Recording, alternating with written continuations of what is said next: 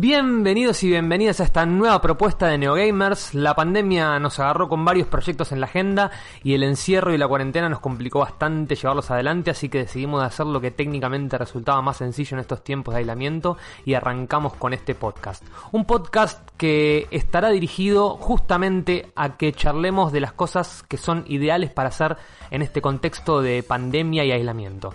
Quienes jugamos videojuegos, quienes disfrutamos de ver series, pelis o de leer cómics en el confortable calor de nuestras casas, en esta época nos convertimos en consultores, en expertos parecería, en saber qué hacer para pasar el rato en tiempos de confinamiento obligatorio. Así que después de acumular preguntas de amigues y seguidores sobre el tema, decidimos hacer este podcast justamente para esto, para que charlemos de cuáles son las mejores alternativas para entretenernos en esta cuarentena. Mi nombre es Mariano y me conocerán por los streamings de los lunes a la noche con Niti el Hermoso en youtube.com barra neogamerstv y quien no me conozca no tiene más que pasar por el canal y aprovechar para suscribirse y así acceder a todo el contenido de Neogamers. Me acompaña un equipazo de grandes amigos a quienes paso a presentar. Por un lado lo tenemos al Tano. Tano, ¿cómo estás? ¿Qué haces, Marian? ¿Todo bien? Muchas gracias por la invitación y bueno, nada, con entusiasmo para ver qué cositas están dando vuelta para entretenerlos en la cuarentena. Yo la vengo pasando bastante como el orto, ¿eh? así que me viene muy bien esta, esta invitación para sacar un poquito la energía para afuera. Del otro lado de esta mesa también tenemos a Fabio. Fabito, ¿cómo estás? ¿Cómo andan muchachos? Bien. Eh, también me gustó que el Tano agradeciera la oportunidad, así que yo también te voy a agradecer la oportunidad, porque la verdad estoy muy contento de estar acá. Es lo mejor que me pasó desde que rechacé ir al programa de Mirta Legrand. Qué lindo. Y en el último lugar, pero no de última, eh, mi amigo Luciano. Luchito, ¿cómo estás? ¿Cómo estás, Marian? ¿Cómo estás? ¿Cómo estás, Tano? ¿Cómo estás, Fabio? Acá, último, como siempre, pero es en la posición en la que me siento más cómodo, porque nadie espera nada de mí, así que, bueno, nada, no lo puedo defraudar. Me, me gusta que se pone uruguayo, ¿viste? Eh, ¿Vos te parece? ¿Te parece que soy uruguayo? ¿Puedo ponerme en modo más? Es como cuando como cruza el puente. ¿viste? Es como cuando, cuando cruza el Fray Bento se pone así. Ya, ya nos iremos conociendo, pero sí, yo puedo impostar voces de los lugares a donde viajo. Y en este momento estoy en, en, Federal, así que voy a intentar hablar como porteño. Bueno. bueno, eh, nada, muchísimas gracias por la oportunidad, Marian, y nada, muy contento. Bueno, verán cómo se escucha un poco raro quizás. Esto tiene que ver justamente con que la cuarentena nos tiene a cada uno en nuestros hogares, así que vamos a tratar de hacerlo lo más parecido a una mesa de discusión. La idea justamente, como les decía, es que discutamos un poco de esas cosas que nos divierten y que nos van a ayudar a pasar un poco este momento tan bizarro y terrible que está pasando el planeta. Así que... Mención especial para el equipo de producción que hace esta puesta en el aire tan importante, toda la gente que está por fuera, ¿no? De, de la mesa esta de, de los que estamos acá sentados discutiendo, que es un montón más de gente que está haciendo la planificación técnica, ¿no? De, de- de este podcast. Una mención especial y un agradecimiento para, para todos ellos. Para todos ellos que no somos nosotros cuatro. Y que hacen posible que podamos respetar el aislamiento, ¿verdad? Exactamente. Absolutamente. Y bueno, como la idea es empezar a pensar un poco en cómo divertirnos y divertirlos en este contexto, les quiero preguntar, ¿ustedes qué están haciendo para divertirse ahora en este, en este momento de cuarentena? Yo estoy aprovechando para mm, eh, meterle a varias cosas de esas que uno dice siempre, cuando tenga tiempo me gustaría hacer esto. Eh, y en realidad también es como que este momento de cuarentena te desafía a ver si era el tiempo o era otra cosa, lo que, lo que te impedía realizar algún que otro proyecto. En mi caso me puse a dibujar un poquito más, me puse a hacer algunas cositas que más vinculados a lo artístico que uno por lo general lo tiene... Bueno, uno, yo hablo por mí, eh, lo tiene un poquito más corrido, un poquito más aplazado. Aproveché para, para ocupar esos espacios con, con esas expresiones. Entre ellas esta, me parece, a mí me entusiasma mucho, me gusta mucho hablar con ustedes, compartir este momento. Yo no sé nada del mundo gamer, nada. Eh, soy como un, un- un gamer rengo porque siempre obviamente me divierten, he jugado algunos juegos, pero siempre estoy como 15 pasos atrás de lo que se está jugando ahora. Eh, yo hoy estoy jugando a juegos que se jugaban en el 2005, por él. O sea que ustedes también me van a tener que ayudar en este camino. ¿Y qué estás jugando, Tano? Mira, a mí me gustan mucho los juegos de estrategia, los de mundo abierto. Eh, ahora en particular me se ve mucho con el City Skyline, ¿lo tenés? Lo tengo. Es un juego que te propone eh, construir una ciudad, ni más ni menos. de- tiene algunas cosas de simulador, me parece bastante bien logradas, de cómo se maneja el tráfico, por ejemplo, es como el principal desafío del juego, cómo vas a manejar el tráfico. Eh, y bueno, uno tiene que, que- que proponer un diseño urbano, eh, incluso poner políticas urbanas, me parece que tiene... Va, a, a mí particularmente me gusta mucho y estudio esos temas, entonces eh, me gusta ver cómo se arman los barrios, cómo se arman los eh, el transporte público, co- cómo lo vas a, con qué estrategia, ¿no? Eh, vas a, a plantear el transporte público para unir o ir enhebrando las distintas zonas de la ciudad. Eh, me parece que es bastante completo el juego, así que me tiene bastante cebado. Es un lindo juego para meterle mucho tiempo, ¿no? Exactamente, porque le podés meter tiempo y no termina necesariamente. Uno se estanca, eso sí, porque, eh, bueno, hay veces que por mo- motivos, digamos, que exceden ahora el tiempo que tenemos por ahí para contar de este juego, quizás quede para otro capítulo, para más adelante. Hay muchos vectores que uno tiene que tener en cuenta y en algunos momentos te estancás porque no puedes crecer en población, porque no puedes, no sé, expandir tu producción y, y bueno, te quedás estancado sin poder moverte ni para atrás ni para adelante. Pero el juego no, no termina, empieza, pero en realidad puedes seguir hasta, hasta el infinito. Tano, yo no te quiero spoilear, pero si para mí vos tenés que jugar al trópico. Si nunca lo jugaste, es que tenés sí, que jugar lo al trópico. jugué, lo jugué al trópico, ¿cómo que no? Sí, lo que pasa es que debo, ahora, no, ¿por qué número va ahora? ¿Alguien se acuerda? ¿Sabes que no me acuerdo? Creo que iban por el 5, 6, una cosa así. Y por ahí debe andar. Yo jugué a uno ya que debe haber quedado viejo, no sé si era el 2, me parece. Que ya tenía algunos gráficos más lindos, pero era muy, muy rudimentario. Y es un juegazo. Es un juegazo, lo que pasa es que siempre. A mí siempre me invadía Estados Unidos. Yo no, no. no claro, no, nunca pude escapar de eso. Se me. se- Vamos por el Trópico 6, para que sepan ya. bueno, yo me perdí cuatro. ¿Y vos, Lucho, en qué andás? Yo estoy, yo estoy jugando varias cosas en simultáneo, por suerte, porque esta cuarentena me agarró, me agarró con una Xbox X en el escritorio. Entonces tengo la, la- esa, esa facilidad, pero puedo decirles que estoy jugando dos cosas específicamente.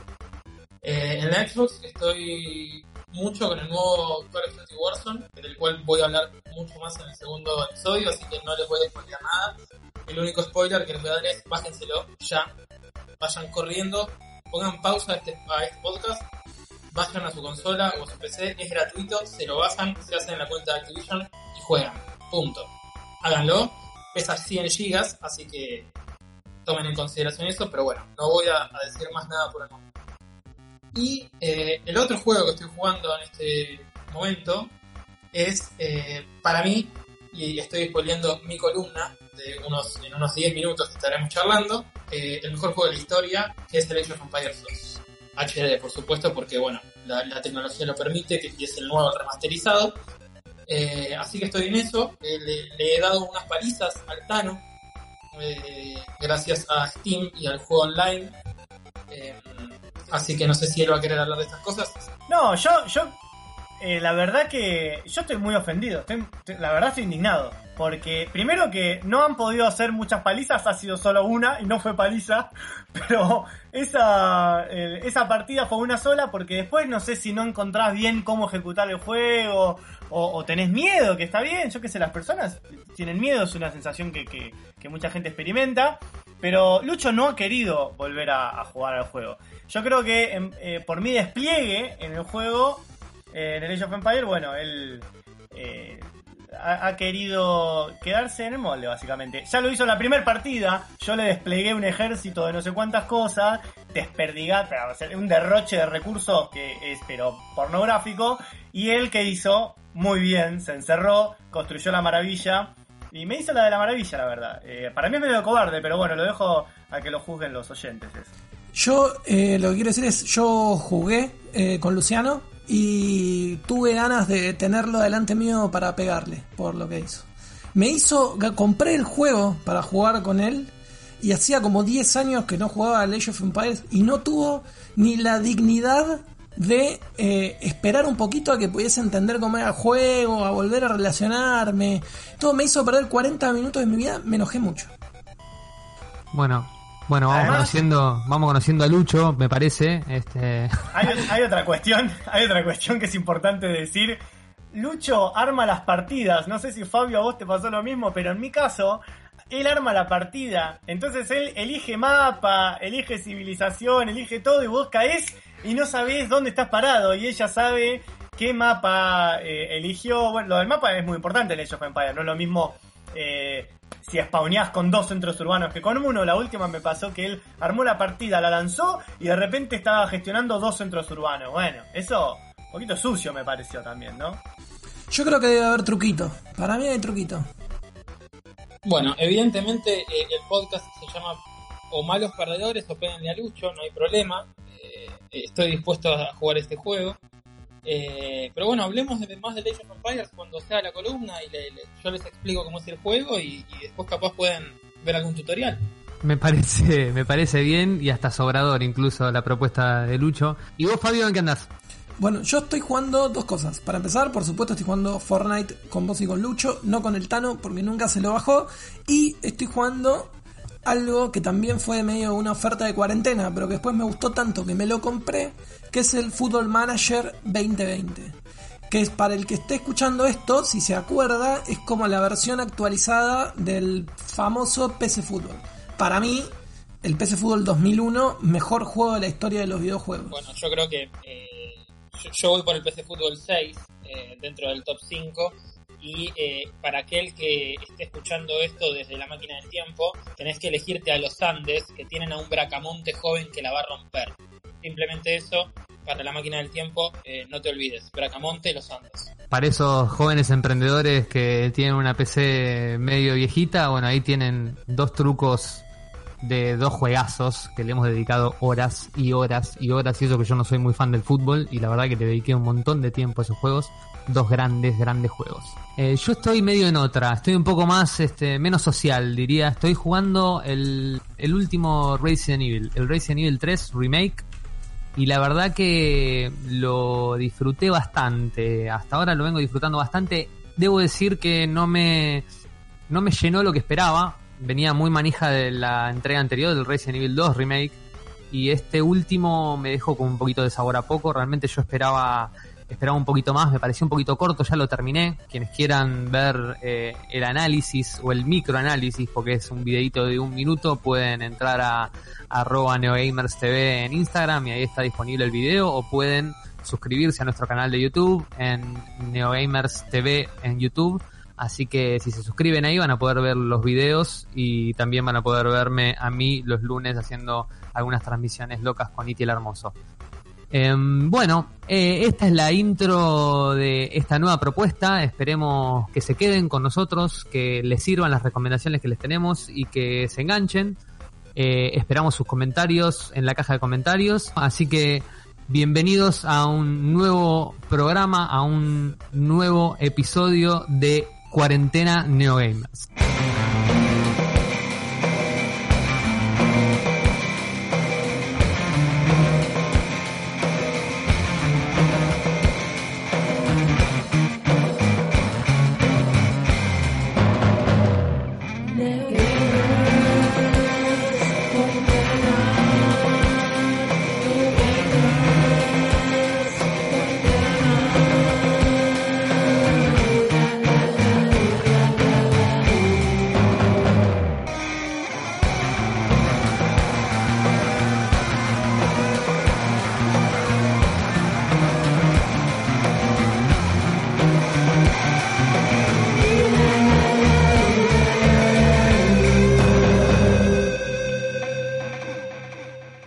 Bueno, queremos agradecer a Agustina Lloret, la brava, que nos compuso y nos grabó esta hermosa cortina y nos la regaló para que todos la estén disfrutando.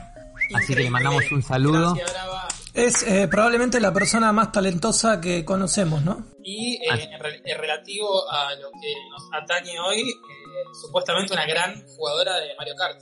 Una gran jugadora de Nintendo 64, según dicen eh, las voces. Eh, yo hoy les traje, para que charlemos un poquito, eh, la posibilidad de jugar eh, algunos jueguitos de bajos recursos para PCs un poquito que no le da mucho a la máquina y que ahora en la cuarentena están desempolvando para ver si pueden este, retomar ese viejo hábito de jugar a los videojuegos. Hay mucha gente que está está un poquito desesperada por esto y realmente están buscando cómo, cómo divertirse y bueno, lo que encontré y tengo algunas recomendaciones para que desempolven esa, esa computadora vieja que tenían ahí guardada, que la enchufen de vuelta y jueguen algunos jueguitos que seguramente le van a andar y que son bastante, bastante divertidos. Lucho, vos, ¿qué, qué trajiste? Eh, yo estoy, como, como les dije en la, en la introducción, eh, les voy a hablar del el mejor juego de la historia, que es el Age of Empires 2 y todas sus variantes. Eh, así que si quieren, eh, vamos con el Tano, no sé qué traje Tano hoy. Esa. Ay, qué linda esa música, por favor. Ya la escucho y se me ponen eh, los pelos de punta, así como para salir a la defensiva. Me dan ganas de ir y destruir por completo la maravilla de- del que tengo adelante, ¿no? Por supuesto, es lo que le pasa a uno cuando escucha esa música. Eso, eh, en mi humilde opinión, es eh, de cuando los juegos tenían buenas eh, bandas sonoras. Seguramente entraré en una pelea con Orfeo, eh, que él debe opinar que todavía ocurre eso. Eh, pero yo estoy totalmente en contra.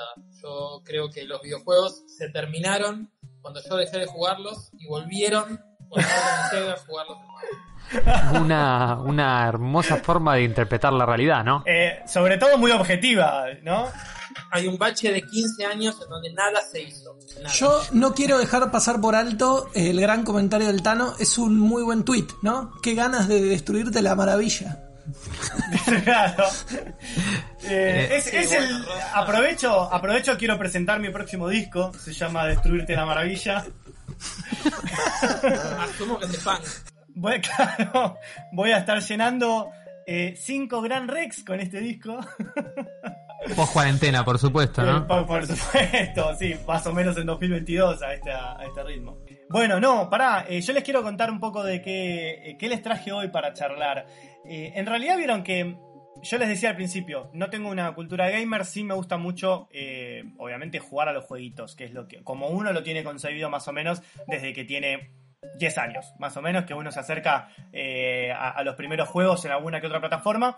A mí me pasó que siempre tuve una relación tirante, ¿viste? Un poquito a veces cerca, a veces un poco más lejos. Eh, ahora que tengo eh, por ahí mejor computadora y que pude empezar a, explorar más ese mundo, me pasa que eh, busco eh, juegos raros, a veces independientes o a veces que tengan que ver con algo coyuntural que me estimule para buscar eso o que, o que por ahí haya salido algún artículo que diga, bueno, este juego particularmente por estos motivos está en este momento siendo eh, punta de lanza de algo. Y eso me pasó, eh, en base a esto me pasó con eh, un juego que habla ni más ni menos que de una pandemia.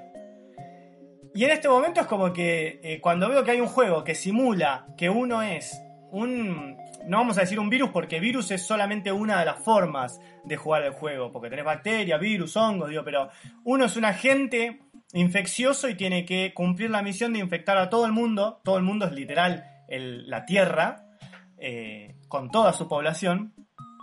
Y aniquilar al 100% de la población mundial. Esto es así como lo estoy diciendo. Ah, pero pará, vos sos el virus. Exactamente, es como si yo te digo que yo soy el coronavirus y tengo que cargarme a la población mundial.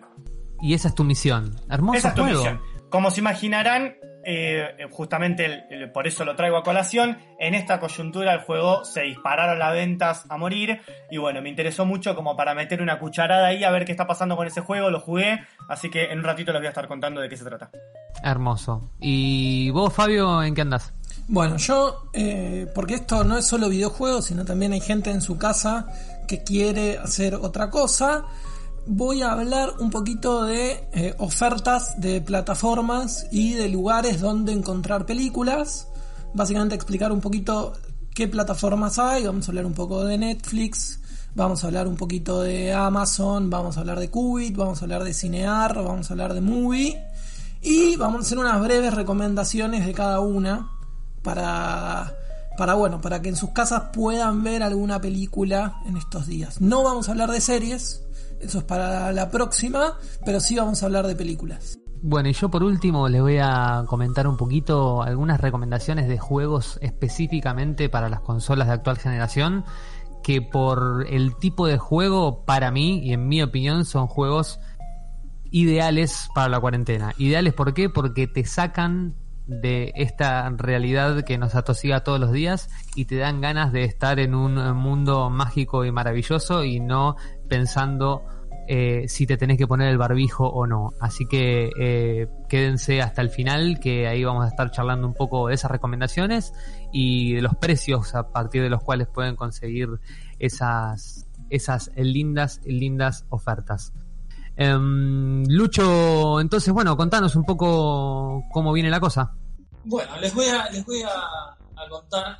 Eh, estaba pensando cómo arrancar esta columna Em, y a mí lo que me, pasa es que, más que un videojuego, les voy a contar eh, qué es esto que fue nuestro profesor de historia. Eh, fue el juego que cuando, por lo menos mi generación, yo tengo 29 años, eh, nos abrió a, un mundo de, poder aprender mientras jugábamos, aunque esto suene mucho a conectar igualdad. es real, esto fue así.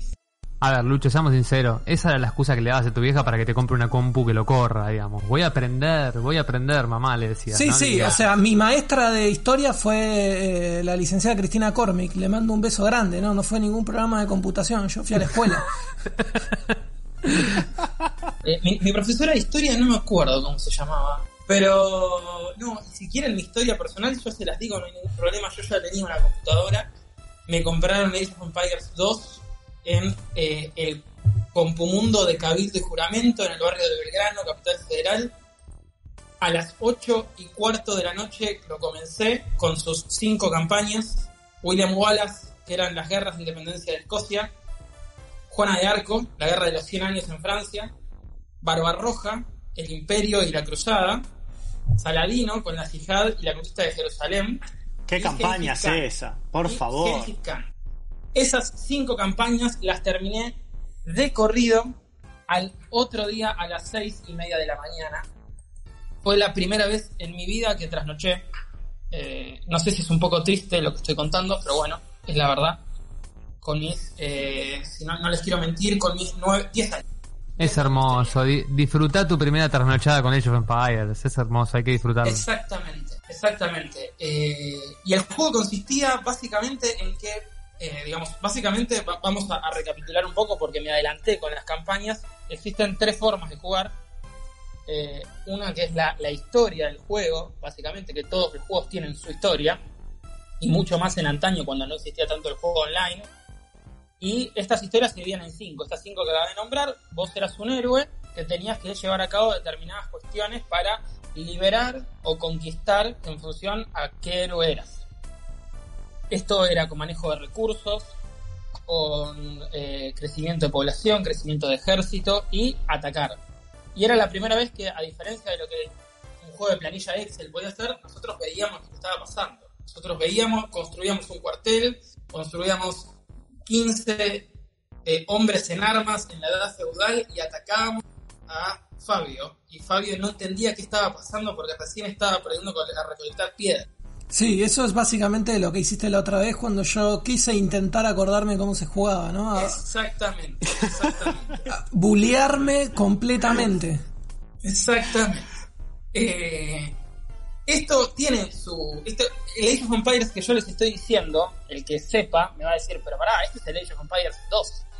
Y es cierto dos años antes había salido Age of Empires 1, que no tuvo un gran éxito, pero a la luz del Age of Empires 2 es un juegazo. Si lo encuentran en Steam en un buen precio, bájenselo, lo van a disfrutar, está muy bueno. Pero, ¿qué pasó? Porque todo avanza y cuando el Age of Empires, si no me equivoco, yo no quiero mentir, en el año 1999 el Age of Empires 2 sale como juego del año. ¿Qué hace Ensemble, que es el creador del juego, el año siguiente, bueno, una, expansión. Eh, y salió The Conquerors. The Conquerors tenía tres campañas nuevas y cinco civilizaciones nuevas. Las tres campañas nuevas eran el Cid España, Moctezuma, la conquista de América, y Attila, con la invasión de los hunos. Muchos nuevos mapas y ahí se fortaleció el juego en línea para los cibers, los difuntos cibers, Dios los tenga en la gloria el tiempo que habremos pasado en los cibers. ¿Cuánto tiempo pasaban ustedes en los cibers? Me dicen ya. Amén. Y ponele. eh, no sé, yo me acuerdo que di vuelta el GTA San Andreas en un ciber, ¿podés creer? Grabando las partidas en la misma computadora. Iba al mismo ciber y tenía que pedir siempre la misma computadora porque la partida estaba grabada ahí, no en otra. No es para hacerme el pobretón, pero pasé mucho menos del que hubiera querido. Eh, si hubiera sido por mí, eh, hubiera estado todo el día. Mi bolsillo no me permitía tanto tiempo, pero realmente eran lugares que me, la pasaba muchísimas, muchísimas horas. Pasó el tiempo, pasó el tiempo, después nos quedamos en las expansiones, en la primera expansión de Age of Empires 2, todo era oro, todo era brillante. Lo que Ensemble tocaba lo eh, hacía básicamente una obra maestra. Salió la edición para eh, coleccionistas de ese juego, que yo la tengo aquí atrás en mi biblioteca, que es el Age of Empires 1, el Age of Empires 2, el Age of Empires Conquerors, la expansión, y la banda sonora, los 15 temas que sonaban en, ese, en esos tres juegos, y no solamente que había un bonus track en esa banda sonora. Muchas gracias, Tano. Que si alguno de ustedes tres adivina cuál era el bonus track de ese, qué tema era el bonus track, yo le voy a regalar una cerveza en el año 2022 cuando termine la cuarentena. Les doy 5 segundos a cada uno. Para mí era. Difícil. Para, estoy pensando. Eh, hey Jude. No, ¿cómo? No, fa. Violeta de Alcides. Cerca, pero no. No, yo no sé, no me animo, no me animo. Solamente me van a entender aquellos y aquellas que hayan jugado mucho este juego. Y era lo siguiente. Voy a tratar de emularlo con mi horrible voz a continuación. Uy, qué miedo. Wololo, wololo, wololo, wololo. Esto Pero que es- decían No, pero ¿durante cuánto tiempo? tres minutos de wololo. no, Era lo que decía un, eh, lo que decía el monje para convertir eh, pero en el 1. En el 1, en el 2 ya no. Es una cosa que la, la quedamos en el 1 eso. Exactamente, exactamente. Eh, el monje para convertir a, lo- a las personas del juego de tu oponente en tuyas decía esto.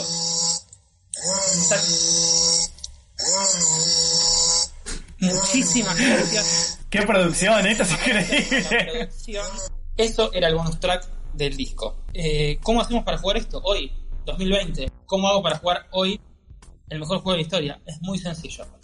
Se van a Steam, de- obviamente solo para PC, ¿no? Lamentablemente las consolas no pueden gozar de tener el mejor juego de la historia en su haber, lo tienen solamente las PC.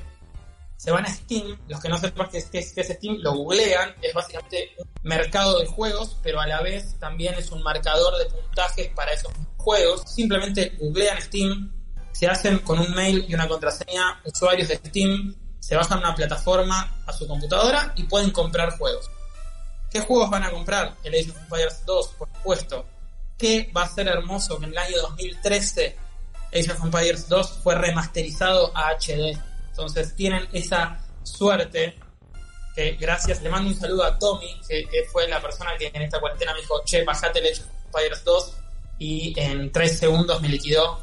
Se van a Steam, se van a bajar Age of Empires 2 HD, lo van a pagar aproximadamente 400 pesos, así que simplemente por 400 pesos van a tener la llave a la felicidad eterna, a esta cuarentena que también va a ser eterna.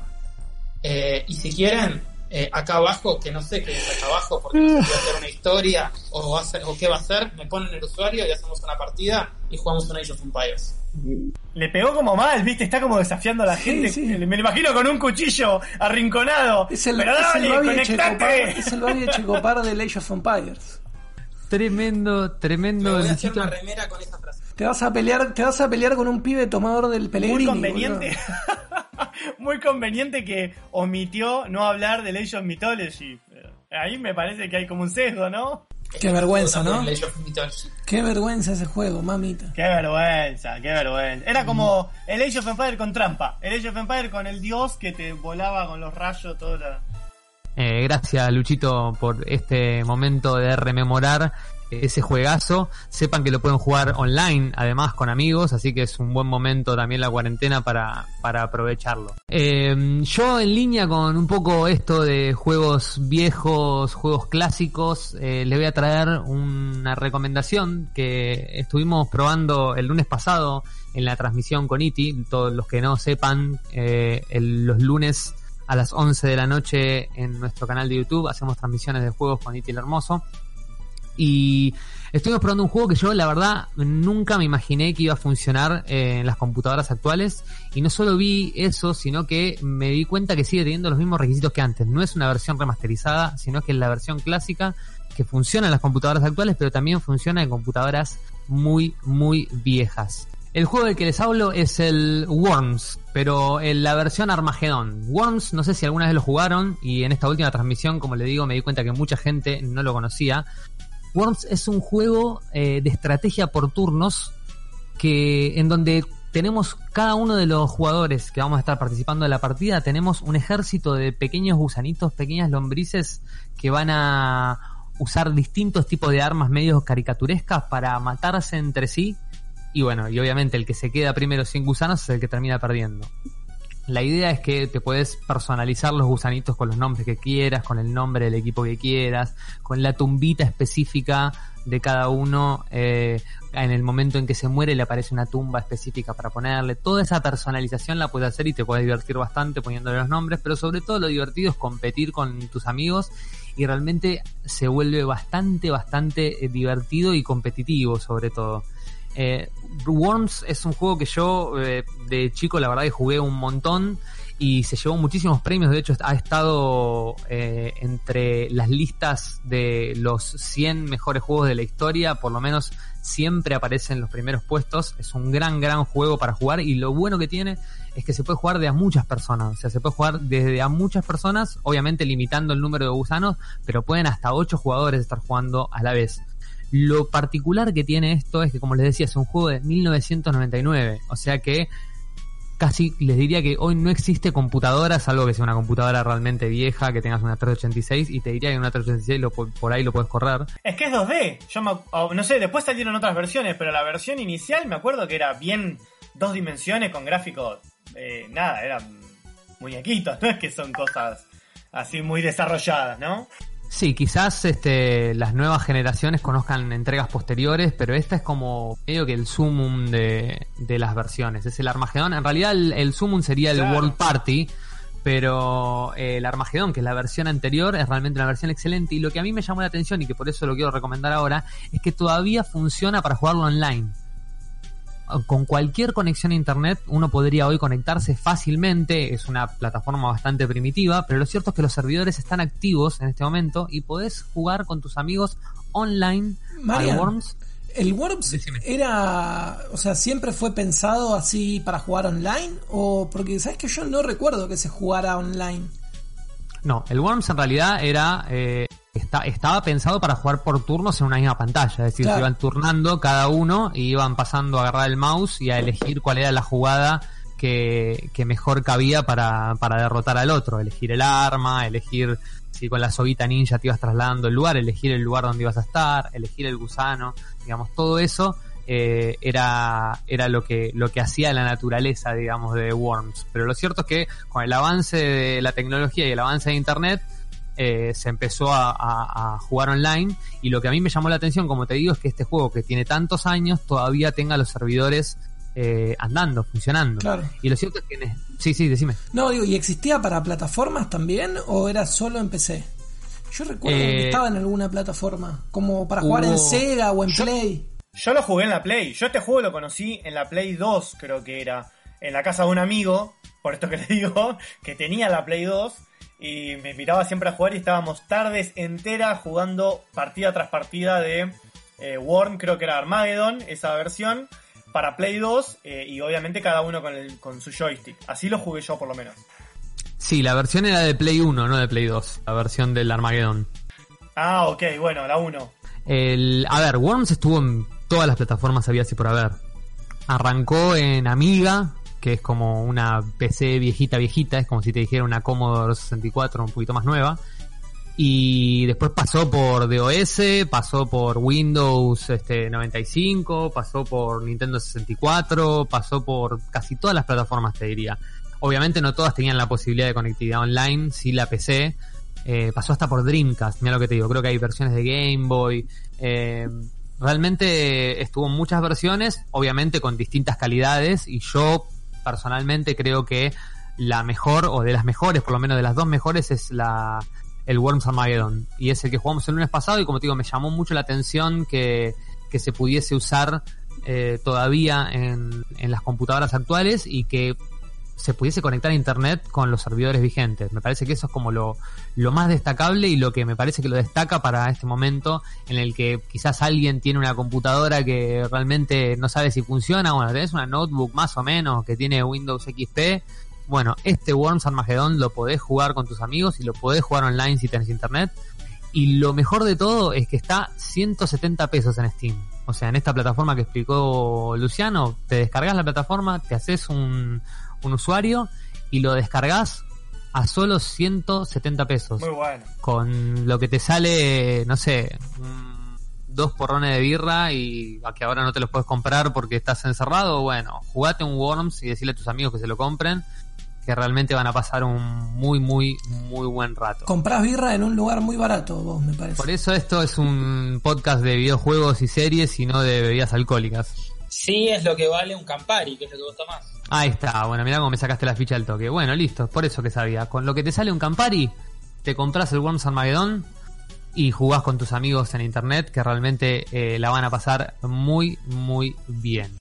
Me gusta porque es una propuesta que medio se adapta a cualquier público. Es un juego, viste, que es bastante amplio, que no es necesario tener como eh, skills particulares de gaming o cosas así, que hay juegos que lo requieren, digo, determinada destreza, digo, en, en- en- en entender cómo se maneja la mecánica y demás.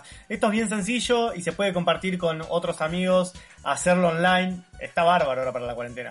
Sí, sí, a mí igual me llamó mucho la atención que en la transmisión hubo mucha gente que no entendía qué era lo que estábamos jugando. Se ve que realmente es un juego bastante único en ese sentido, pero tampoco es que cuesta tanto. Una vez que te sentás con el mouse, te sentás con el control, La eh. Sí, si lo agarras rápidamente no es ningún misterio, pero bueno, puede ser que para ver pueda ser un poco raro si no estás acostumbrado a, Claro. a- a saber un poco de qué se trata. Eh, Yo la única que me la ponía siempre es la soguita, me parecía imposible. Siempre terminaba columpiándome hacia el otro lado, yéndome hacia el, hacia el agua. Era mi destino. Pero bueno. yo tengo, tengo que decir que le he dedicado tantas horas a eso que en algún momento me volví bastante experto de la soguita, te debo decir. Pero un bueno, ninja, propiamente dicha. Quiero que Lo- sepan que estoy, me lo estoy bajando en este momento. Hermoso, hermoso, bueno, ya podemos probar, podemos este, hacer algunas partiditas, porque realmente yo lo disfruté un montón el lunes pasado, incluso con la transmisión en vivo, con un montón de problemas técnicos que se presentaron en vivo, eh, lo disfruté un montón y me quedé jugando después de la transmisión, incluso con Iti, así que realmente es un juego que, que lo van a disfrutar mucho. Pero además de jugar, también lo que hacemos en la cuarentena y lo que estamos un poco desesperados por hacer es ver algo interesante en ese aparato que llamamos televisor. Así que no sé si Fabio tenés alguna recomendación al respecto. Sí, en principio lo que yo preparé eh, para comentarles a ustedes y a quien sea que nos esté escuchando, que no sabemos si serán uno, tres o cuatro, es eh, hablar un poco sobre plataformas. Porque hoy por hoy hay un montón de opciones y de cosas, ya no es como hace un tiempo que existía solo Netflix. De hecho, yo con un amigo tenemos un chiste que es que hay tantas plataformas que en cualquier momento se va a inventar el cable de vuelta porque uno va a estar suscrito a 50 plataformas diferentes y de repente va a ser lo mismo que eh, tener multicanal en el 90. Va a tener que hacer, va a tener que hacer zapping entre plataformas, básicamente. Me pasa como el meme ese de Star Wars que eh, Obi-Wan le está gritando a Anakin. eh, te convertiste en aquello mismo que juraste destruir. Esto es como un poco lo mismo.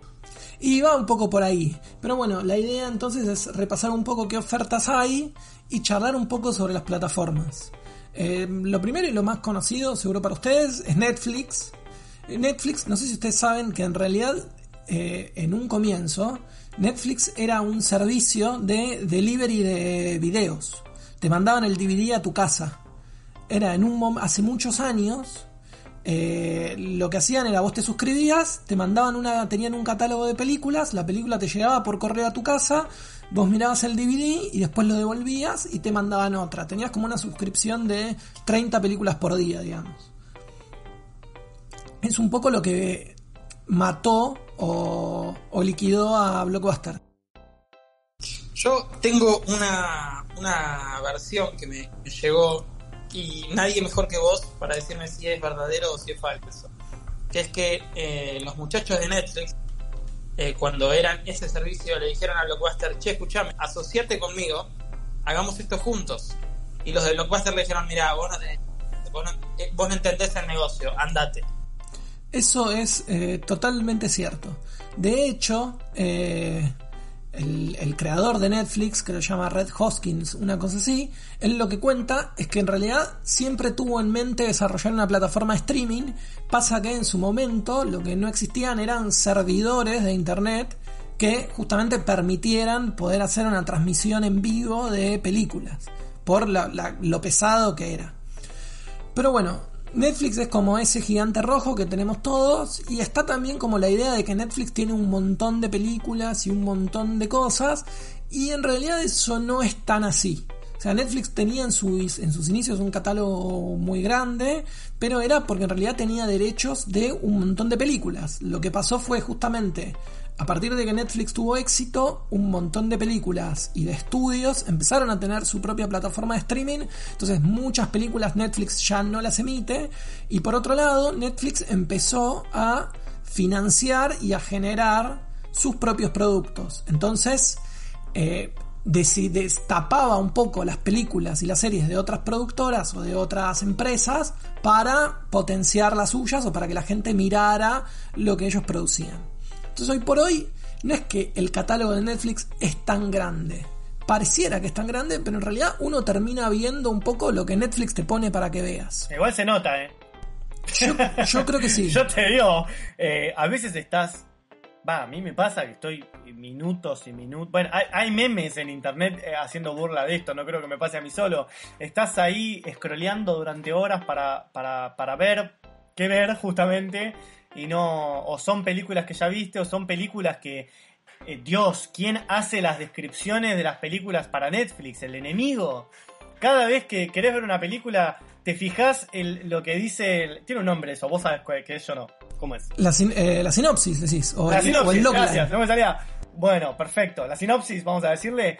En Netflix la ves y te saca las ganas de ver la película. Si la, digamos, vamos a llamar el avatar de la película, la imagen, el afiche que te ponen, te tentó para verla, la bajada que te ponen te dan ganas de irte a dormir. Es un desastre. Yo nunca pude entender si es una decisión de marketing que yo desconozco y que son esas cosas que, que son del rubro, que uno desconoce y que en realidad son una genialidad que uno no comprende. O bueno, nunca se calentaron en, en cambiarlo porque, porque ya fue. Sí, es que en realidad está, es un poco y un poco. Es un poco una decisión de mercado también. Y de hecho, ellos tienen eso, tienen un público cautivo tan grande que eh, básicamente pueden hacer que vos veas de alguna manera lo que ellos quieren que vos veas. Y eso hace que en realidad el catálogo de Netflix, cuando uno empieza a hurgar y por ahí, si por ahí quiere ver alguna película clásica o si por ahí quiere ver un cine independiente o tiene ganas de ver otra película, en realidad no haya tanto, sino que haya algunas cositas. ¿Qué hay para ver en Netflix? ¿O qué les recomendaría yo que, que busquen por ahí si tienen ganas de ver algo que quizá la plataforma no se los ponga ahí en, en primera pantalla? Yo voy a hablar de dos películas y de un documental largo que está dividido en capítulos. Hay una película que es una película que se llama Telma, que es una película noruega del año 2017-2018, que cuenta básicamente la historia de una piba que empieza a darse cuenta que tiene eh, telequinesis. Y es un poco una alegoría entre ese descubrir que tiene, eso- esos poderes que ella descubre que tiene, con su despertar sexual. La película es muy interesante porque nada, es, es un thriller y de alguna manera va contando cómo esta piba va teniendo ese despertar sexual al mismo tiempo que va descubriendo que tiene estos poderes, al mismo tiempo que va hurgando un poco en su pasado familiar y se da cuenta que hay algo de todo eso que mucho no cierra. Eh, yo creo que es una película que muy difícilmente Netflix se las ofrezca, para mí vale mucho la pena que la vean. Otra cosa que tienen para ver es una película española que se llama La Reconquista. Es una película de un cineasta madrileño que se llama Jonás Trueba, que es el hijo de eh, uno de, digamos, el Trueba padre es uno de los, las cabezas del nuevo cine español post-franquismo. Hizo una película en Chile, que por ahí la recordarán, que se llamaba El baile de la victoria, en la que estaba Ricardo Darín y estaba el pibito del Polaquito, el que está también ahora en El Marginal, Abel Ayala. Bueno, esta película cuenta la historia de eh, Olmo y Manuela, que son dos pibes grandes, casi de treinta y pico, que se reencuentran después de muchos años y eh, se juntan una noche en Madrid y pasan cositas entre los dos. Si les gustan las comedias románticas, pero que no sean un cliché total, es una película muy muy linda para ver. Y lo último que tengo para recomendarles que está en Netflix es eh, una serie que se llama Five Came Back, que es eh, un documental sobre cinco directores de Hollywood clásicos que fueron muy importantes en la Segunda Guerra Mundial con relación a... Eh, nada, representaron de alguna manera al ejército norteamericano en la Segunda Guerra Mundial y fueron los encargados de registrar todo el proceso de eh, diferentes batallas, diferentes invasiones que hizo Estados Unidos, como por ejemplo la batalla de China, el desembarco de Normandía, etc. Eh, y el documental es muy interesante porque entremezcla la historia de esos directores de cine con lo que pasó en la Segunda Guerra Mundial. Estoy muy feliz con estas recomendaciones. Yo eh, voy a dejar de jugar a Age of Empires para ver la primera película que dijiste, Telma. Ya me lo noté. Hay algunas cosas más pero eh, para no hacerlo muy largo, si quieren, en, los próximos podcasts podemos hablar de, por ejemplo, Cinear, que es la plataforma de streaming eh, de Argentina, o podemos hablar también de Qubit, donde van a encontrar películas más de autor, o podemos hablar también de Amazon, que tiene una oferta por ahí de cine industrial o de cine más eh, que uno podría llamar hollywoodense o clásico, pero del bueno, de ese que nos gusta y que en Netflix no vamos a encontrar. Eh, fa, la verdad, eh, me anoté Telma para variar, porque soy bastante básico. Viste, superpoderes y viajes en el tiempo. A mí me recomendás cualquiera de esas dos cuestiones y yo entro como un caballo, así que ya me la anoté. Eh, realmente esto de ponerse en, en pensar cómo afectan eh, los un superpoder o un poder específico en una persona me parece que, que es muy interesante. Y también en este sentido, hablando de cosas que afectan, no sé cómo, cómo viene, cómo es esto del juego que tuviste probando vos, Tano, en términos de afectar a los demás. Bueno, básicamente se trata de afectar a todo el planeta, como les decía al principio. Eh, la verdad que a mí me llama la atención eh, em, en un inicio cuando me encuentro con este juego, porque eh, en el medio de, esta, de este aislamiento que estamos colaborando todos, pero también obligados a, cumplir, eh, aparece de repente, para mí de repente, un juego en el que eh, uno tiene que guiar a un agente, agente quiero decir un agente eh, viral, a conquistar el mundo y derrotar a la humanidad. Esto es por lo menos lo que aparecía al principio.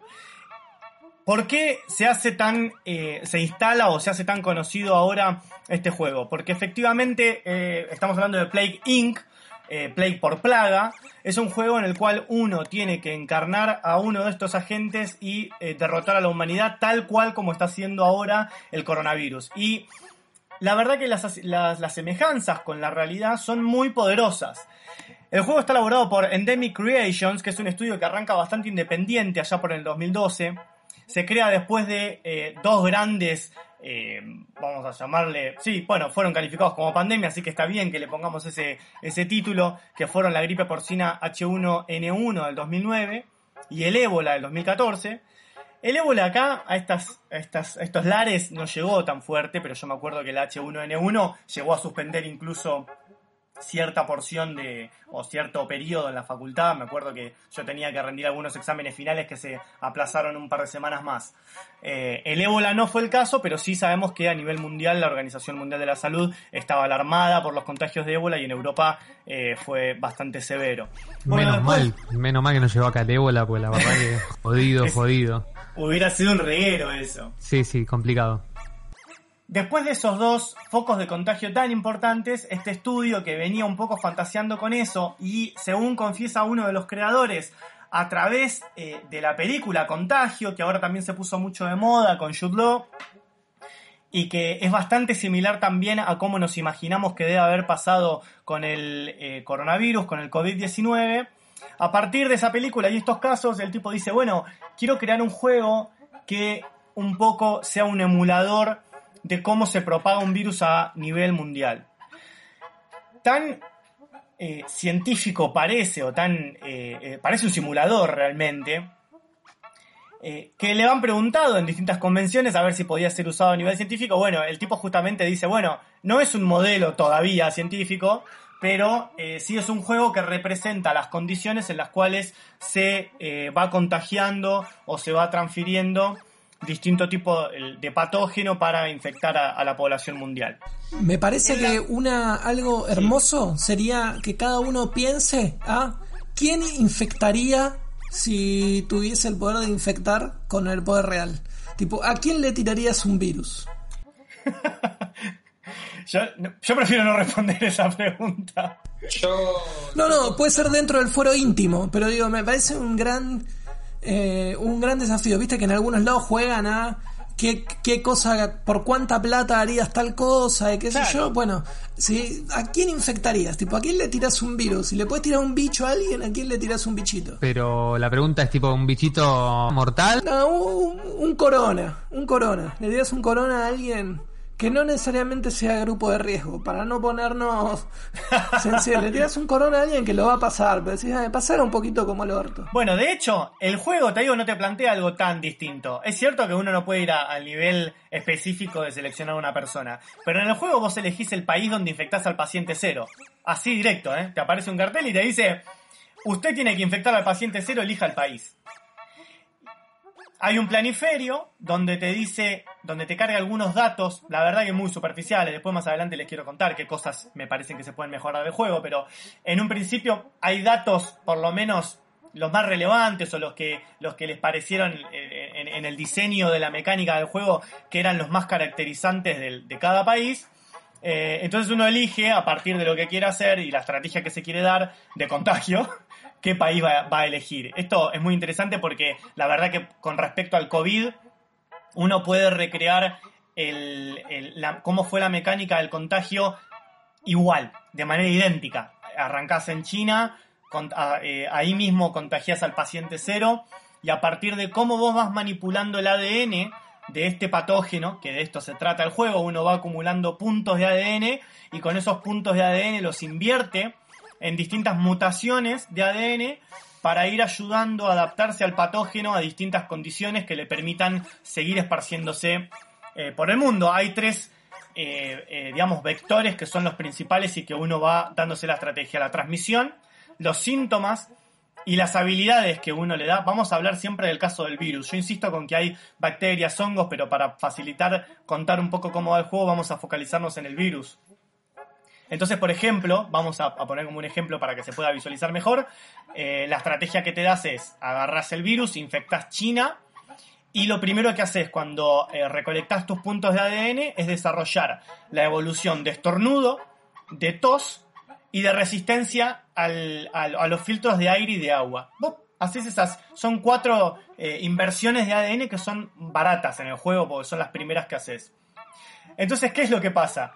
Las, tus primeros contagiados empiezan a toser y a estornudar, por ende a propagar ese patógeno, y al haber invertido en la resistencia al contagio de, al contagio de aire y agua, se empieza a esparcir por todo el mundo, pero es un reguero. Tienen que ver cómo es el juego cuando se empieza a esparcir y de repente se te tiñe un país entero de rojo. Eso Cada vez que decís, digo. cada vez que decís patógeno, pienso que sos un epidemiólogo en C5N, hablando con el gato silvestre.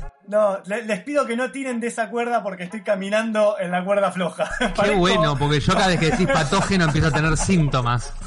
No, te lo pido por favor.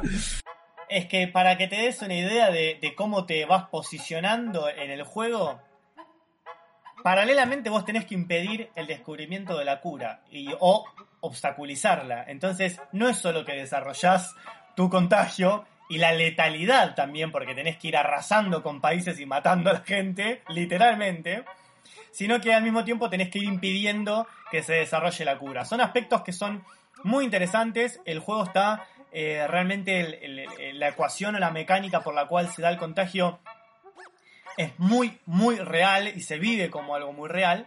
Ahora, en esta etapa, ahora vamos a pasar a la parte de fake news, que es lo que yo les quería contar. Pero primero, me gustaría contarles cuáles son las cosas que me parece que se pueden mejorar de- del juego, de esta mecánica que es como una especie de simulador de contagio de una enfermedad. Lo primero es que para eh, recolectar estos puntos de ADN, que es la parte fundamental para poder evolucionar en tu juego, uno tiene que pinchar globos de, eh, de contagio de nuevos países o de distintos eventos. Esto parece algo infantil porque no, no hay otra razón para reventar esos globos. Es como que el juego te propone, por un lado, una cuestión súper científica, estudiada. Te dicen que se asesoraron con los mejores infectólogos del mundo para desarrollar la mecánica de cómo se contagia, pero vos después para recopilar o para recolectar estos puntos pinchás globos. Te sentís realmente medio pelotudo. Esa parte no está bien pensada. Yo trataría de ver eh, como una mejora, ¿no? ¿Cómo podrían hacer para que, para que eso no, no, no sea tan infantil de simplemente eh, pinchar esos globos? Todo el resto del juego, la verdad que la jugabilidad es muy buena, pero reventar los globos me parece algo medio infantil. Esto de reventar los globos es medio como en- con el touch, porque es este es un juego de celular, ¿no? Exacto, es un juego que eh, al principio fue diseñado para los celulares. Yo la verdad que lo jugué en la computadora porque, como les digo, lo descubrí por ahí. Pero sí, efectivamente la primera versión fue para los celulares y después se, se fue, empezó a vender para, para las computadoras y demás consolas. Pareciera como que la idea es como medio la cosa de estar tocando algo en el celu, la cosa más gamificada de, de explotar globitos como una cosa más de pasatiempo que la, Sí. la cuestión más técnica, digamos. Sí, porque de otra manera tendrías que estar mirando la pantalla, que es en realidad igual, aunque te pongan lo de reventar los globos, en gran parte del juego o por momentos del juego te tenés que quedar simplemente mirando la pantalla porque hay que esperar a que el contagio eh, se dé. Entonces es una cuestión de tiempo. Yo creo que han agregado lo de los globos porque si no es, Es hermoso. pantalla. Es hermoso, es hermoso eso. tipo, esperar a que alguien se contagie me parece increíble. Sí. No, y aparte que el- el- le han agregado sonidos, eh, como por ejemplo gente tosiendo, niños, eh, voces de niños. Es, es Ah. bastante creepy, boludo. Es maravilloso hasta dónde llega la maldad del ser humano. Es ¿no? tremendo. Después yo, lo otro que me parece que, que se puede mejorar con muy poco es la opción de... A mí me gustaría jugar en algún país. Que pase lo mismo, pero que a mí me den un país para poder decidir... Quiero ser un Alberto, ¿entendés? Quiero ver en qué momento cierro las fronteras aéreas, las terrestres, las navales, porque en el juego vos como virus tenés que ir eh, eh, lidiando con eso. Los países van cerrando sus fronteras a medida que el virus se hace más grave. Hay una estrategia con respecto a eso. Bueno, la inversa me parece muy interesante si uno pudiera jugar desde un país a decir, eh, bueno, cierro esta frontera, cierro la otra. Por ahí es otro juego el que estoy planteando, pero me parece que es un interrogante que está bueno también para explorar. Y por último, una tercera cosa que me parece que de esta primera versión se puede pulir un poco más es crear más eventos que afecten la jugabilidad. Hay algunos que están incorporados. Por ejemplo, están. Me pasó cuando empecé a jugar que vi. Me sale un cartel que dice: Bueno, se van a celebrar los Juegos Olímpicos en, en Río. Y en esa jugada que estaba haciendo yo, hice tan letal al virus que lo, la suspenden los Juegos Olímpicos en Río y te aparece un cartel que dice Juegos en Río eh, fueron suspendidos. En otro juego opté por una estrategia más silenciosa, el virus se iba propagando pero, pero con síntomas menos notorios, entonces los juegos se desarrollan y se contagia a todo el mundo, entonces tu nivel de contagio a nivel mundial explota, se te va por las nubes. Me pareció algo que estaba buenísimo porque te permite a vos adaptar tu estrategia a los distintos eventos que se van dando en el mundo. Bueno, como estos no hay mucho, hay dos o tres. El Brexit, eh, los Juegos Olímpicos y no sé si alguno más. Me parecería muy bueno que eso lo multipliquen, cosa de que sea más entretenido y que uno no tenga que estar tanto tiempo a veces mirando la pantalla solamente y viendo a ver cómo se propaga el juego. Sobre lo que dijiste anterior, que no te quise interrumpir, ese que a vos te gustaría ser el Alberto, tengo un juego para recomendarte. Y A para ver. recomendarle a todo el mundo. Es una gran planilla de Excel.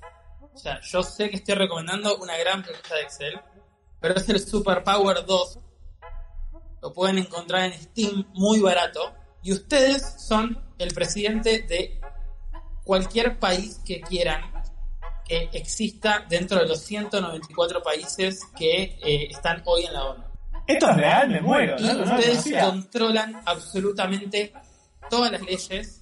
Si son una socialdemocracia, son un estado fascista. Ustedes controlan todo, les muestran. ¿Vos me estás cargando que esto existe? Es espectacular. Esto es un juego que. no Falta, decime que se puede jugar en red y a- renuncio al trabajo. Eh, Genial. Super Power 2 porque eh, además lo que vos haces también es controlar todo tipo de industria dentro de tu país. Controlás la industria militar, atacás otros países y al atacar otros países atacás con tu ejército, con tu marina, con tu fuerza aérea y luchas y tu objetivo, que no tiene un plazo de tiempo, es dominar el mundo. Por tenerlos como territorios anexados o por ser aliados. Eh, se los recomiendo. 300 pesos. A mí lo que me pasa es que yo soy un gran, gran eh, e histórico jugador del Civilization. Y siento que ninguno de esos juegos le va a llegar a los talones nunca al Civilization. Pero prometo probarlo, porque la verdad que no lo conocía. Eh, lo estoy viendo acá. me- está, me parece está en muy Steam. Interesante. 100, 130 pesos está en Steam. Increíble. No, no, bueno. lo, no lo puedo, no, No lo- hermoso. solamente no lo puedo sé creer. que me estoy olvidando de detalles. Quieren, lo puedo preparar para un podcast. Boludo, podés tirar satélites, gusta. podés tirar satélites al aire. ¿Entendés? Tipo, podés mandar el ARSAT. ¡Me muero! No, boludo, es increíble. Es como un PC fútbol, pero de país. Pero de país. Hermoso, hermoso, hermoso, hermoso. Bueno, ahí tenés, ¿Querés ser Tano. Alberto? Ahí está. Armate un partido y ganar las elecciones. Por supuesto, Quería, quería ser Alberto, acá podés ser Alberto. Tano, esto es para Windows, así que a vos te cabió. Pero todo el tiempo me pasa lo mismo. No, no, no puedo seguir de esta manera, la verdad. No, puedo. Y eso es por ser un careta. no bueno, me, me sirve para otras cosas. Bueno, no importa. Eh, vo- retomando un poquito, eh, vieron que hoy, hoy particularmente, se hizo muy conocido una noticia que era que el vino o la ingesta de vino curaba el coronavirus, el COVID-19. ¿Lo escucharon? No, no lo, no lo había escuchado hoy, pero ya lo escuché antes. ¿Eh? eso, eso también se dijo, pero no, no era tampoco. Eso tampoco era. me, me parece hermoso. Me parece increíble pensar que el vino te cura el corona. Me parece maravilloso. Bueno, ustedes saben por qué sucede esto, ¿no? ¿Por qué se instalan esta- este tipo de, de versiones? No, no lo sé, no tengo ni idea. Bueno, me- sí, sí, ¿cómo cómo que no, Mariano? Son las fake news. Ah, bueno, yo flashé que estábamos hablando del juego, pensé que podía ser un virus que estaba planificando Bueno, todo. Es interesante, es interesante que lo plantees de esa manera porque es efectivamente ese el ángulo que han encontrado desde Endemic Creations, que es el estudio que eh, diseñó el juego del que estábamos hablando, Plague Inc., para generar una campaña, es una especie de, de- de- sí, de- se juega dentro de- del mismo juego, o sea, uno tiene que tener el Plague Inc. y como una expansión, como veíamos antes, eh, se baja la campaña de Fake News. ¿Por qué? Los creadores empezaron a ver que Primero que el juego se les caía pedazos si no empezaban a abrir una serie de escenarios oficiales, más allá de los mods, eh, en el cual poder competir. Entonces hay un montón de cosas muy interesantes que invito a quienes estén escuchando a que lo exploren, lo bajen y todo, pues está realmente muy bueno. Pero para ir al hueso, eh, en diciembre del año pasado lanzan esta mejora que es de fake news, que está realmente muy bien hecha y que el motor que utilizaron, obviamente la base es la del juego, pero las modificaciones que incorporaron y las opciones que dan para ir mutando nuestra mentira para que se esparza como si fuera un virus por el mundo, son increíblemente verdaderas. Es impactante lo que han hecho. Por supuesto, lo hicieron también, así como al principio les contaba que el, juego lo habían desarrollado consultando a un montón de gente, eh, a infectólogos y médicos y gente que sabía del paño. Para esto también, eh, si uno se mete a la página, ya ahí encuentra un montón de entrevistas y, eh, y data con respecto a las organizaciones no gubernamentales que consultaron para el desarrollo de la parte de, eh, fake news. ¿De qué va entonces la parte o el juego de fake news en este juego de Play Inc? Bueno, uno tiene que infectar un primer país, un paciente cero, de la igual manera que, lo hace con el virus, pero esta vez lo hace a través de un manifiesto. Y yo les quiero dar un ejemplo real del manifiesto que jugué ahora hace un rato porque no lo van a poder creer. Hay, yo creo que más de 500 combinaciones posibles porque son muchos los actores y los temas que ponen a disposición para que uno pueda modelar su propio manifiesto de fake news. Pero yo les voy a decir como ejemplo la que hice hoy a la tarde. Uno elige para el manifiesto. Primero, ¿Cuál va a ser la mentira que uno quiere esparcir? En este caso yo elegí una mentira que es que el sistema judicial no sirve. Yo sé que esto es polémico, acá alguno puede llegar a meter un, un cuchillazo, un tenedor, pero no, en términos generales creemos en que el sistema de la justicia sirve es a corregir, pero el sistema como tal sirve. Bueno, partiendo de esa base, hay una mentira que es que el sistema judicial no sirve, que debería abolirse la justicia en sí misma y las leyes, por ende, ¿no? Y todo lo que viene con el sistema judicial. Punto B, el manifiesto te exige consignar quién es el que va a echar a rodar, el que va a financiar, eh, que es el, el emisor de esta mentira. Y tenés un montón de actores, tenés eh, el, el movimiento de mujeres, el movimiento de varones, eh, los estudiantes, los comunistas, los obreros, los trabajadores, vieron que en, Estados Unidos eh, hay una, eh, una diferencia histórica que le llaman blue collar y white collar, por cuello blanco y cuello azul, entre los que son trabajadores de oficina y los que son trabajadores más con las manos, ¿no? Bien, entonces te ponen white collar y blue collar, porque son también como dos corporaciones que pueden llegar a impulsar esto. La élite económica, la, bueno, tenés miles de opciones. Yo en este caso elegí las corporaciones multinacionales, es decir, empresas corporativas que están, eh, que son transnacionales, que están a lo largo de todo el mundo. Punto C, ¿cuál va a ser tu objetivo? O sea, ¿por qué echaste tu mentira a rodar? Y acá también tenés un montón de opciones. Una de ellas es for the lols, dice el juego, o sea, por la risa. Otra es porque no tengo nada mejor que hacer. Otra es para ganar dinero. Otra es para manipular el sistema económico. Y yo elegí, por supuesto, la que me parece la que suele suceder, por lo menos en América Latina, que es el objetivo de debilitar el sistema democrático. Ustedes dicen, ¿esto está como opción en un juego? Sí, esto está como opción en un juego debilitar el sistema democrático con una mentira. Y en el último punto del tu manifiesto te dice, bueno, ¿a quién vas a culpar de tu mentira?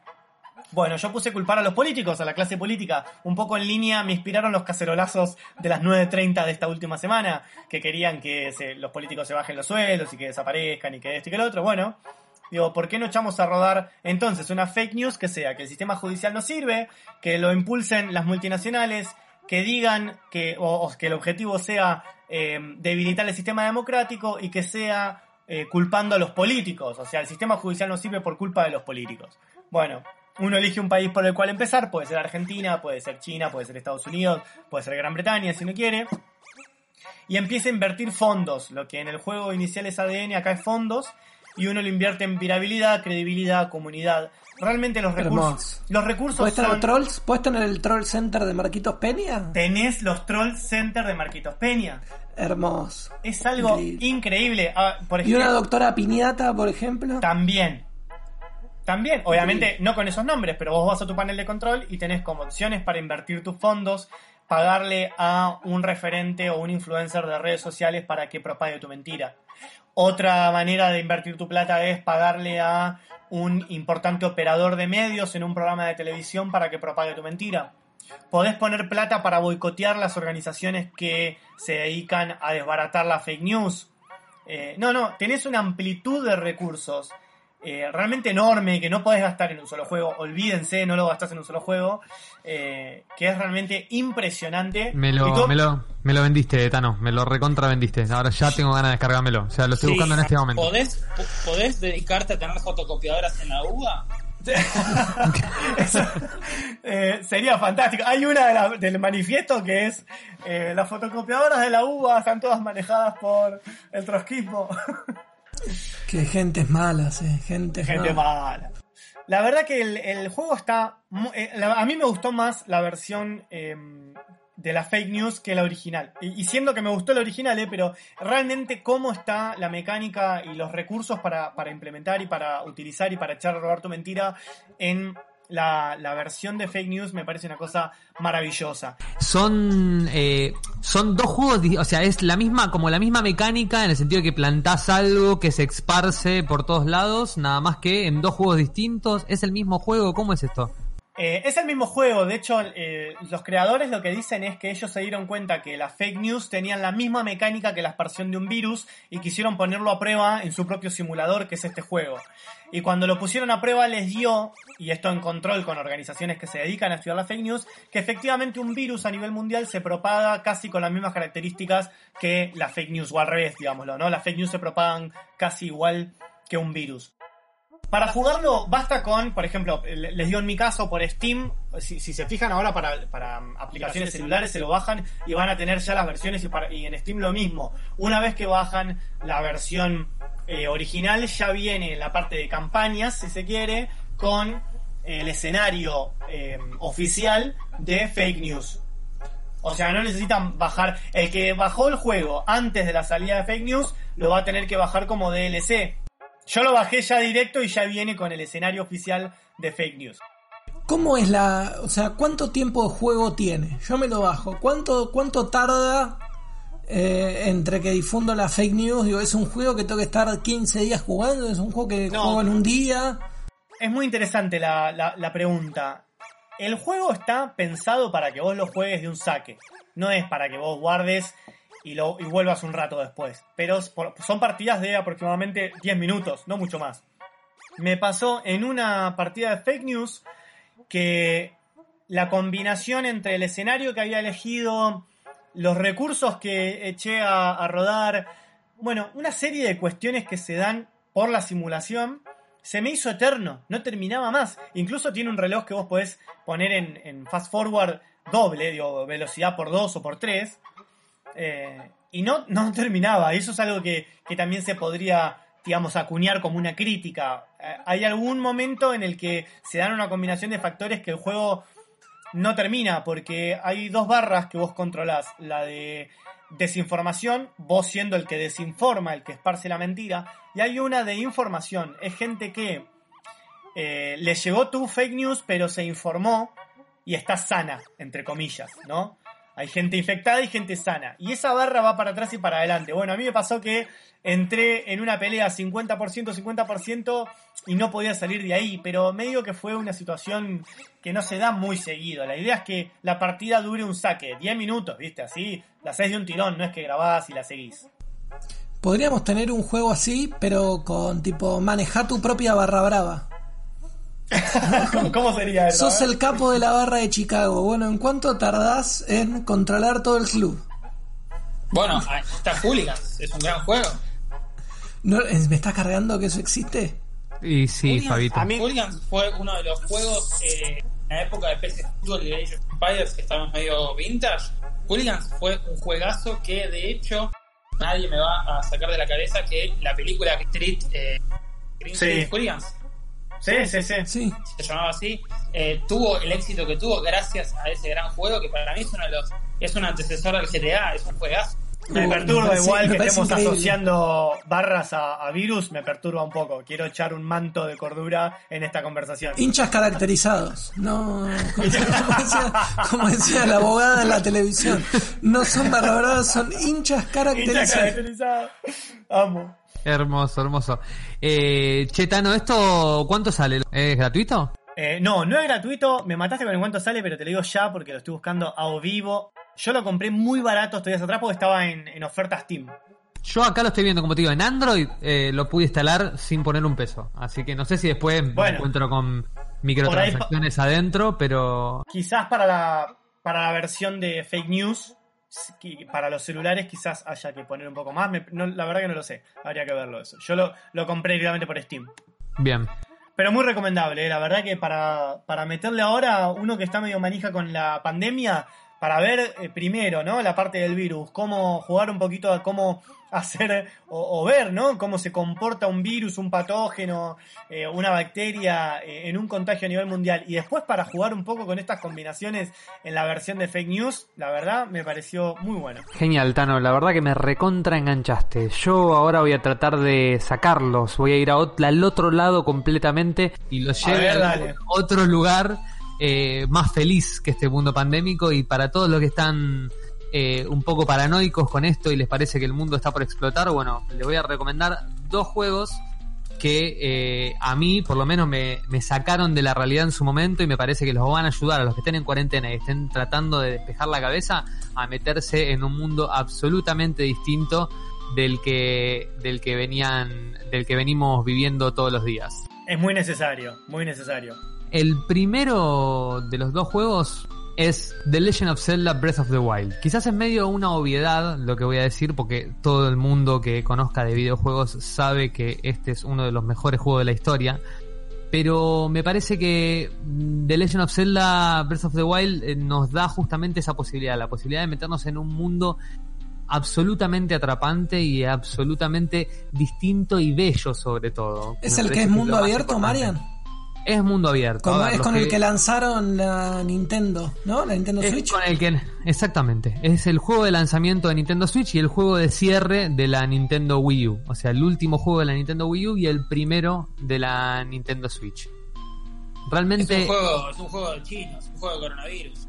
no, no, no tiene absolutamente nada que ver con eso. Realmente eh, es un gran, gran, gran juego. A mí me parece que eh, cualquiera que tenga una Nintendo Switch o una Nintendo Wii U tiene que tenerlo necesariamente en su colección. O sea, no hay manera de que no prueben este juego.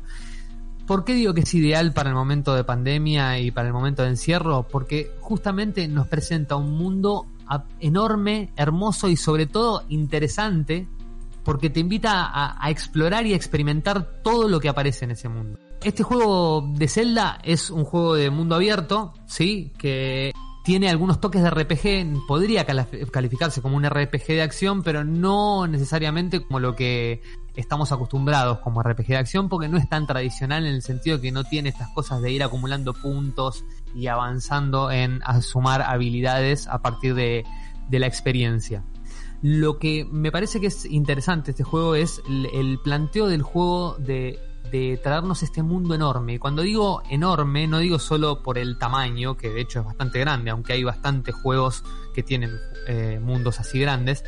Lo- cuando me refiero a enorme es por la profundidad que tienen los elementos como la geografía, el clima dinámico, la flora, la fauna, los distintos pueblos, las razas, las culturas que lo habitan.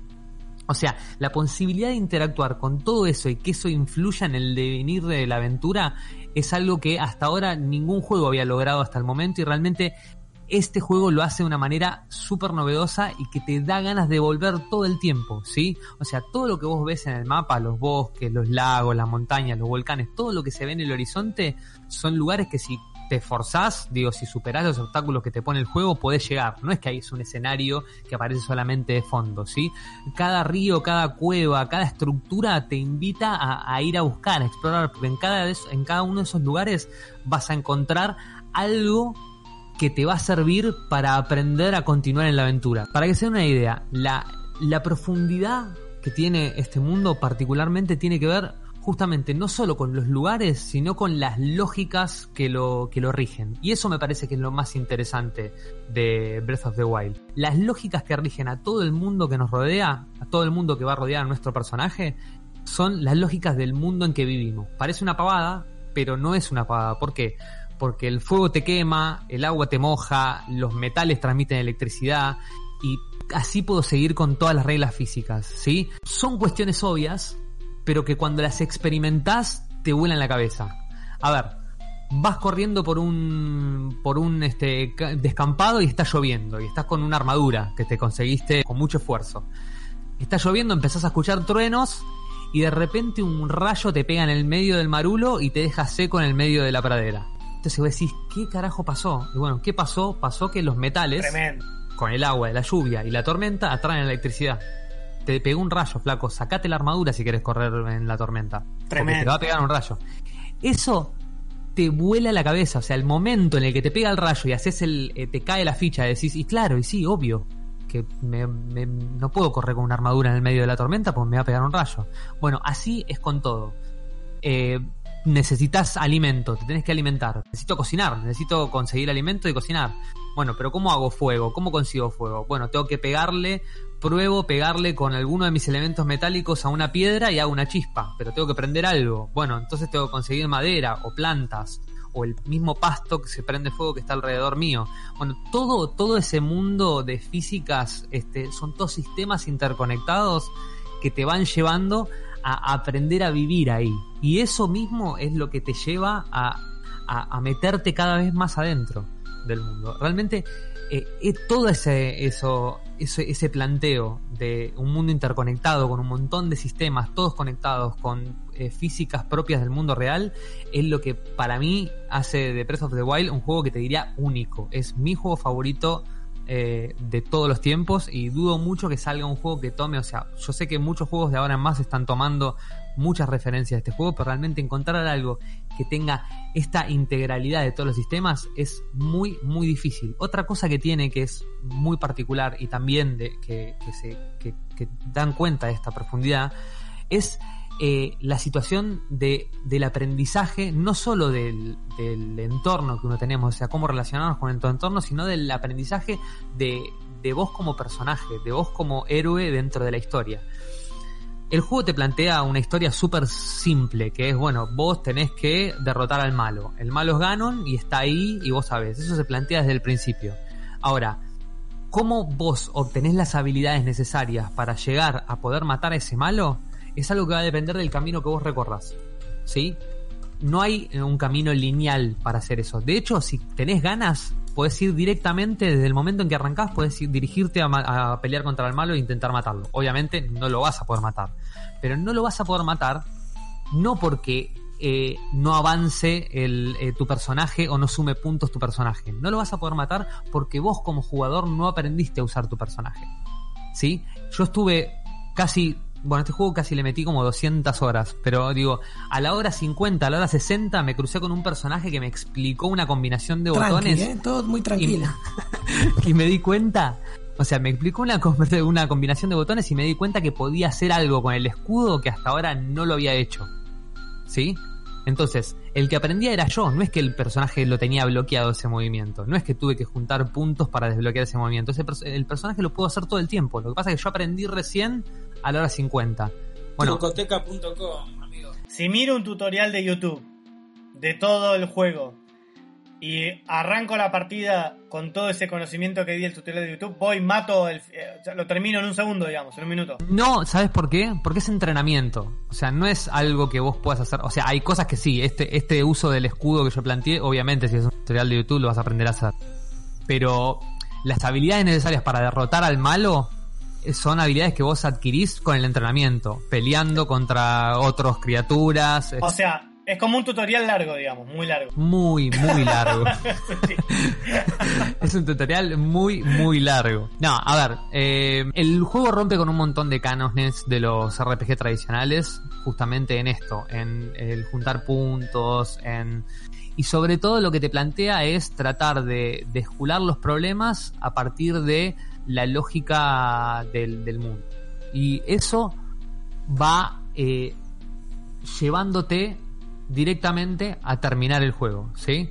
O sea, yo realmente tomé la decisión de, de, de terminar el juego porque realmente se me estaba haciendo no largo que se, porque me estaba aburriendo, sino porque dije, bueno, voy a dejar de dedicarle horas a esto, quiero dedicarle horas a otra cosa, así que lo voy a terminar. Pero si realmente si era por el juego, el juego me permitía seguir.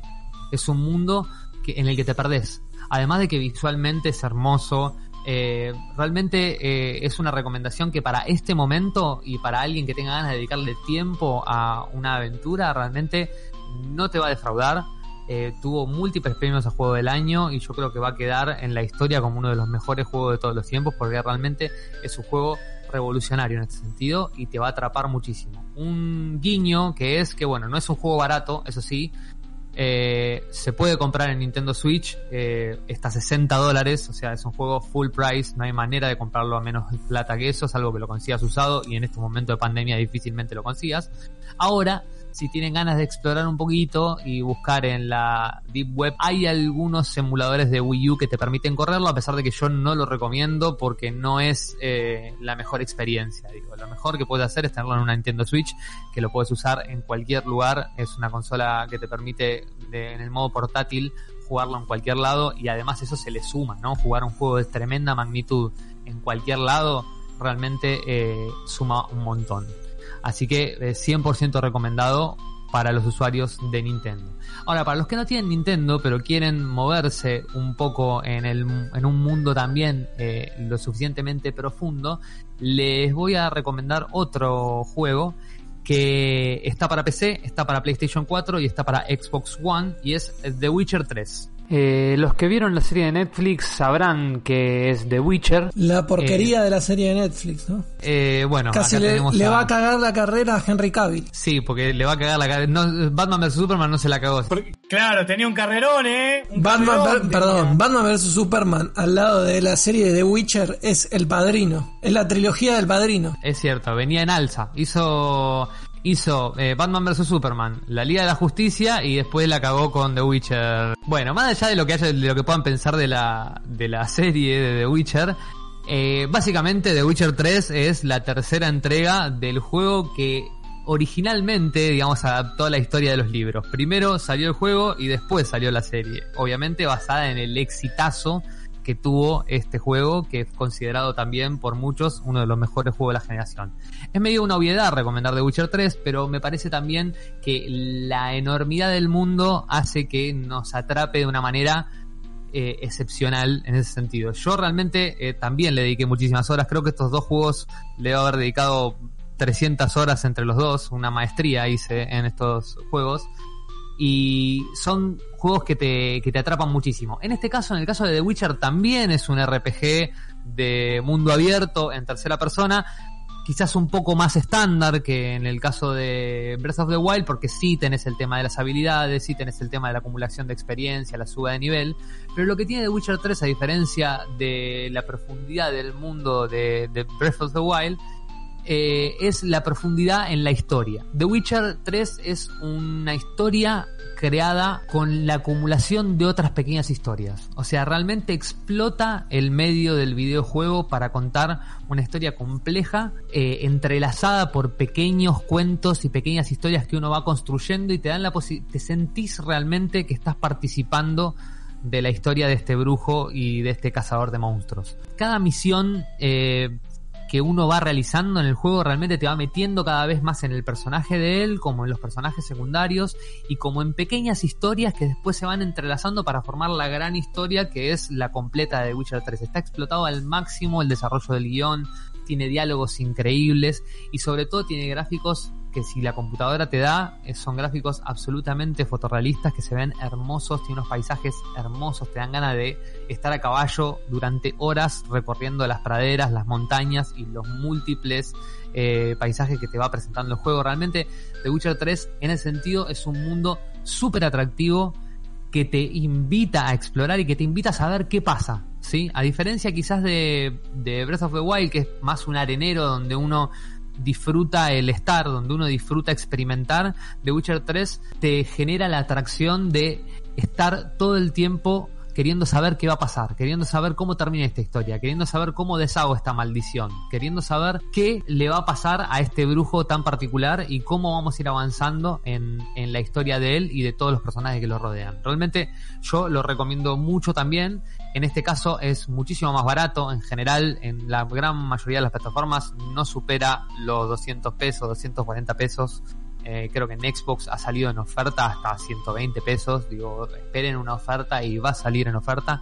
Además de que son juegos larguísimos y juegos que eh, están el estudio que es CD Projekt Red, el estudio que lo desarrolló es un estudio independiente que obviamente para la tercera entrega ya había acumulado bastantes fondos como para hacer una, casi una superproducción diríamos, pero no deja de tener ese sabor a eh, obra de autor. Entonces eh, se nota, se nota en el cuidado de los personajes, se nota en el cuidado del desarrollo de la historia, se nota en el cuidado de los detalles. Todo está muy cuidado y es digno de, de, del trabajo de, de, esta gente. Así que lo recomiendo muchísimo y, y si lo pueden probar, ya sea en cualquiera de las tres plataformas que está disponibles, también está en Nintendo Switch, aunque también está bastante caro porque la plataforma de Nintendo Switch es bastante cara y quizás no es la mejor versión, a pesar de que está bastante bien adaptada eh, The Witcher 3 es casi que le diría un infaltable en su colección y sobre todo en este momento en el que quizás queremos salirnos de esta horrible, horrible realidad y meternos en un mundo muchísimo más atractivo y bello. Muy bueno, muy bueno. Ahora lo vamos a buscar para bajar. Yo, por supuesto, estoy, estoy preparándome para que no me ande en Mac. Ya me estoy preparando. Y claramente, Estoy- amigo, y sí. Estoy casi seguro de que no te va a andar. ¿Qué es eso, Este, Mac? ¿Se come? Es el conectar igualdad de los chicos del Cardenal Newman.